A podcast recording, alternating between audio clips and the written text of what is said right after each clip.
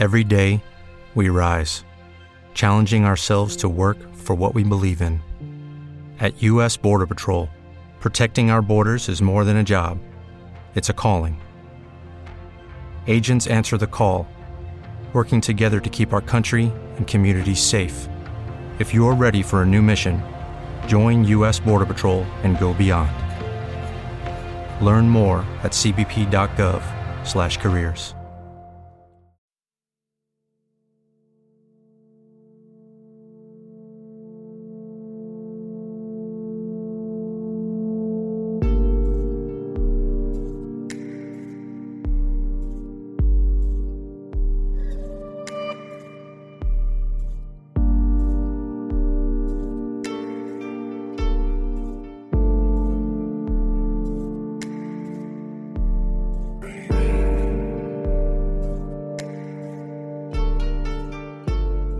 Habíamos visto en el episodio anterior cómo era el funcionamiento de la Iglesia, de esta gran comunidad de fieles cristianos. Hablamos de todo esto y demás cosas en el capítulo 50. Hicimos un pequeño repaso al contexto que viene a hacer al cristianismo como religión y hablamos de las primeras comunidades que florecieron en Palestina, las diferencias entre el judaísmo y el naciente cristianismo y su expansión por el Mediterráneo, aprovechando la magnífica, en aquel tiempo, infraestructura de puertos y calzadas del Imperio Romano.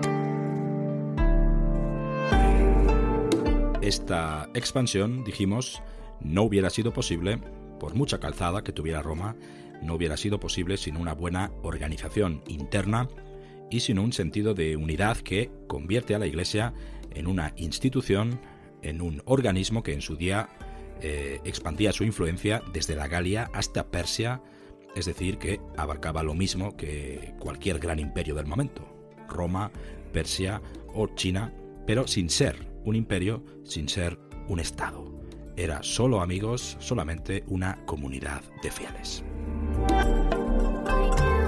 Eso sí, todo esto fue posible gracias a su gran esfuerzo organizativo, a su capacidad de crear jerarquías a base de presbíteros, prelados, obispos, gracias a la facilidad para aprovechar las estructuras civiles y provinciales de Roma, sus provincias y capitales para fijar eh, las sedes metropolitanas y sobre ellas las sedes primadas o patriarcados en Roma, en Antioquía, en Alejandría, en Jerusalén. Y ya digo gracias a la asombrosa capacidad de organizar también la comunión de fieles y la comunicación entre las iglesias locales mediante el intercambio epistolar, la hospitalidad, la creación de sínodos o concilios. Eh, todo esto, amigos, era algo sin parangón, sin parangón en la historia de la humanidad. Una gran comunidad que, y esto es vital, no era un Estado, pero con el tiempo será capaz primero de prácticamente co-gobernar junto al Estado romano, ser una especie de Estado paralelo, a partir de la conversión de los emperadores, y una comunidad en donde sus obispos y patriarcas serán capaces de imponer sus criterios a los emperadores y tendrán tanto poder muchas veces como ellos, y una comunidad, la Iglesia Universal, la Iglesia Católica, que será capaz incluso de sustituir al Estado, al Estado romano, cuando éste desaparezca en la parte occidental y hacer las funciones de gobierno, las funciones legisladoras y de pacto y acuerdo con los diferentes reinos germánicos de Occidente.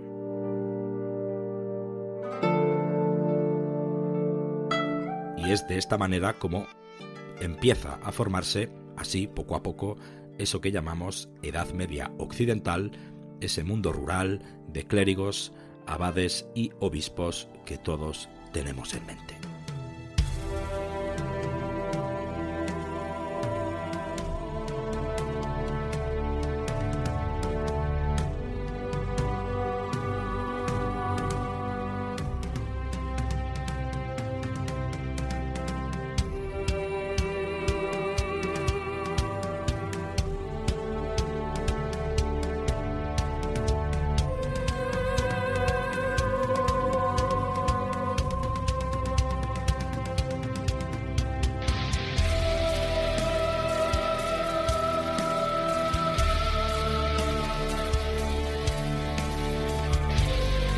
Saludos amigos, os doy la bienvenida a un nuevo capítulo de El Ocaso de Roma. Hoy seguimos profundizando en el intrincado mundo de las relaciones entre la Iglesia y el Estado, unas relaciones que nunca han sido fáciles y que en el caso del Imperio Romano podemos dividir en tres fases. Primero, cuando la Iglesia es ajena al Estado, momento de formación y momento incluso de choque con el Estado. Un segundo momento cuando la Iglesia funciona ya como un Estado paralelo al propio Estado romano, a partir de la conversión de los emperadores a la religión cristiana. Y un tercer momento cuando la Iglesia ya sustituye de alguna manera al extinto Imperio romano de Occidente en las postrimerías del medievo.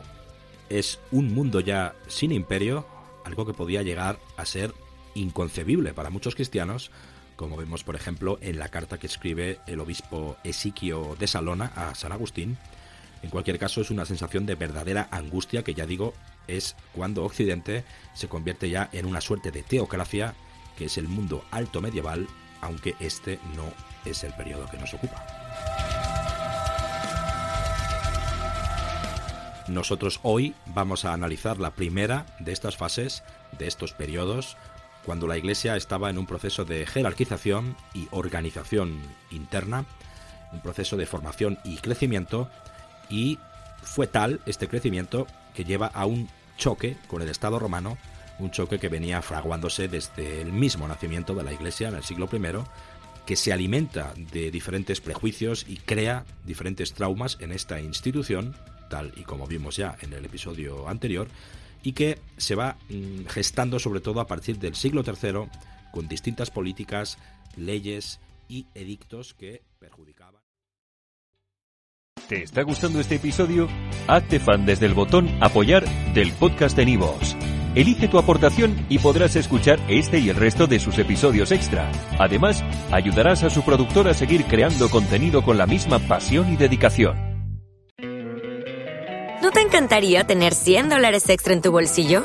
Haz que un experto bilingüe de TurboTax declare tus impuestos para el 31 de marzo y obtén 100 dólares de vuelta al instante. Porque no importa cuáles hayan sido tus logros del año pasado, TurboTax hace que cuenten. Obtén 100 dólares de vuelta y tus impuestos con 100% de precisión. Solo con Intuit TurboTax. Debes declarar para el 31 de marzo. Crédito solo aplicable al costo de la presentación federal con TurboTax Full Service. Oferta sujeta a cambios o cancelación en cualquier momento.